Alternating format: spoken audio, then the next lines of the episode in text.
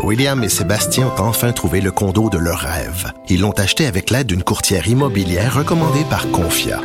Parmi les courtiers qui leur ont été proposés, William et Sébastien ont choisi de faire affaire avec Hélène. Elle connaissait bien le quartier et d'emblée, elle a compris leurs besoins. Ça a tout de suite cliqué. Mais quand même pas autant qu'entre William et Sébastien. Confia, on se dédie à l'espace le plus important de votre vie. Confia fait partie d'Espace Proprio, une initiative de Desjardins. Il explique et démystifie l'économie. Pierre-Olivier Zappa, à vos affaires. Bonjour Pierre-Olivier. Bonjour Mario. Alors période pas facile pour tout le monde sur le plan économique. Parfois pour s'en sortir, euh, il faut faire le pont avec un prêt. Et là donc les prêteurs privés prennent plus de place.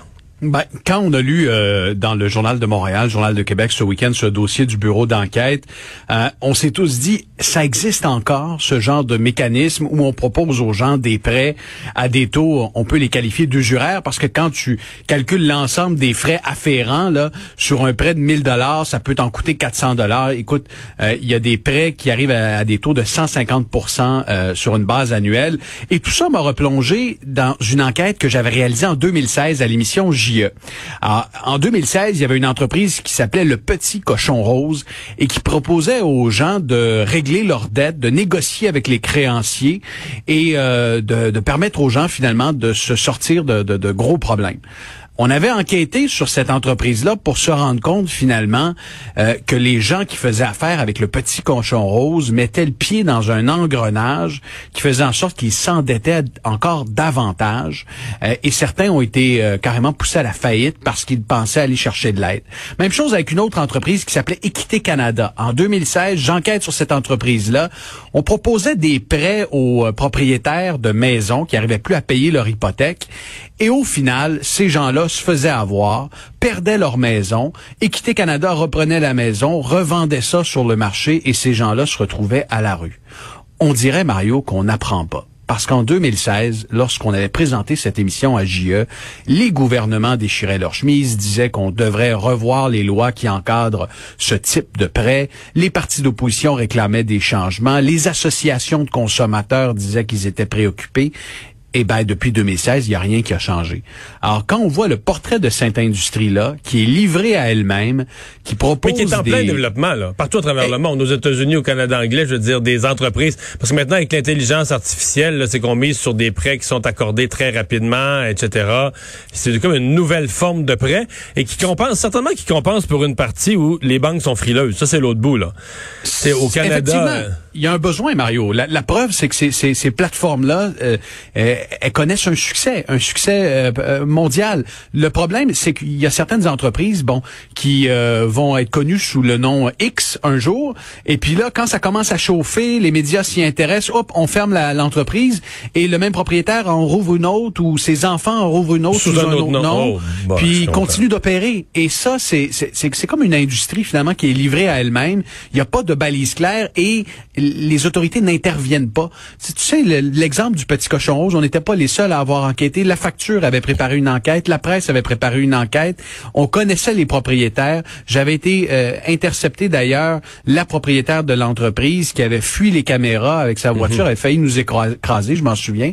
Euh, elle fuyait les caméras, voulait pas répondre aux questions des gens.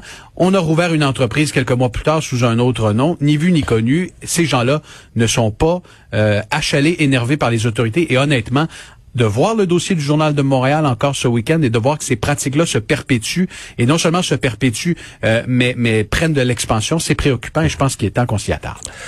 C'est un débat qui va avoir lieu euh, dans plusieurs domaines, dans plusieurs pays. Euh, les, les, gouvernements ont déjà annoncé un peu partout qu'il n'y aura pas de vaccination obligatoire. Donc, au niveau étatique, au niveau de tout le pays. Maintenant, est-ce qu'un employeur, est-ce qu'un cinéma, est-ce qu'un avion, est-ce qu'une compagnie d'aviation, est-ce que le, vaccin va être obligatoire pour certaines activités et notamment pour les, employeurs, la question va se poser.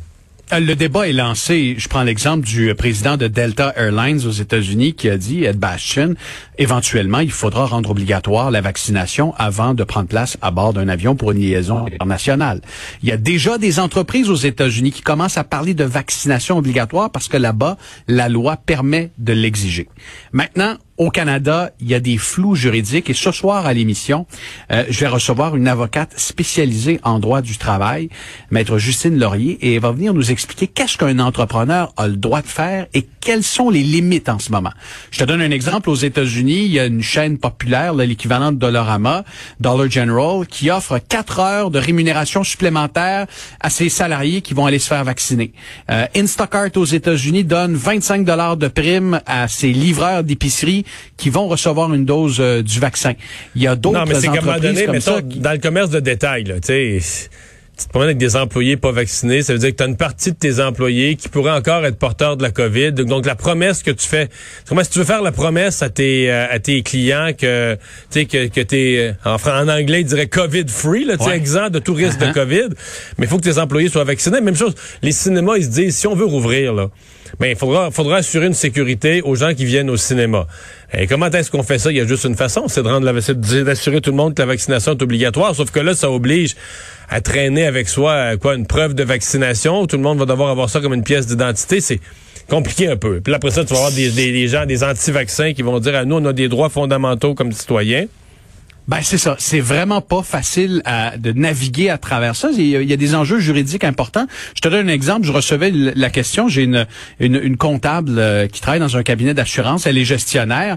Elle me pose la question par courriel, Monsieur Zappa, est-ce que j'ai droit de faire de la discrimination euh, avec les employés qui ne se font pas vacciner? Exemple, lorsqu'on va rappeler tout le monde au bureau, exemple l'été prochain ou l'automne 2021, euh, est-ce que je peux dire aux gens qui sont vaccinés, vous rentrez au bureau, et à ceux qui ne sont pas vaccinés, c'est télétravail à 100%, vous ne revenez pas au bureau. Euh, est-ce qu'un employeur a droit de le faire? Il y a des zones grises, c'est pas évident. Et justement, ce soir, on va essayer de répondre à toutes ces questions-là. C'est, c'est, on va essayer d'éclaircir les zones grises avec cette avocate qui conseille parmi les plus grandes entreprises au Québec, entre autres, en matière de vaccination. 18h30 à vos affaires euh, ici sur les ondes de Cube Radio et à LCN. Merci Pierre-Olivier. Merci Mario. Au revoir. On s'arrête.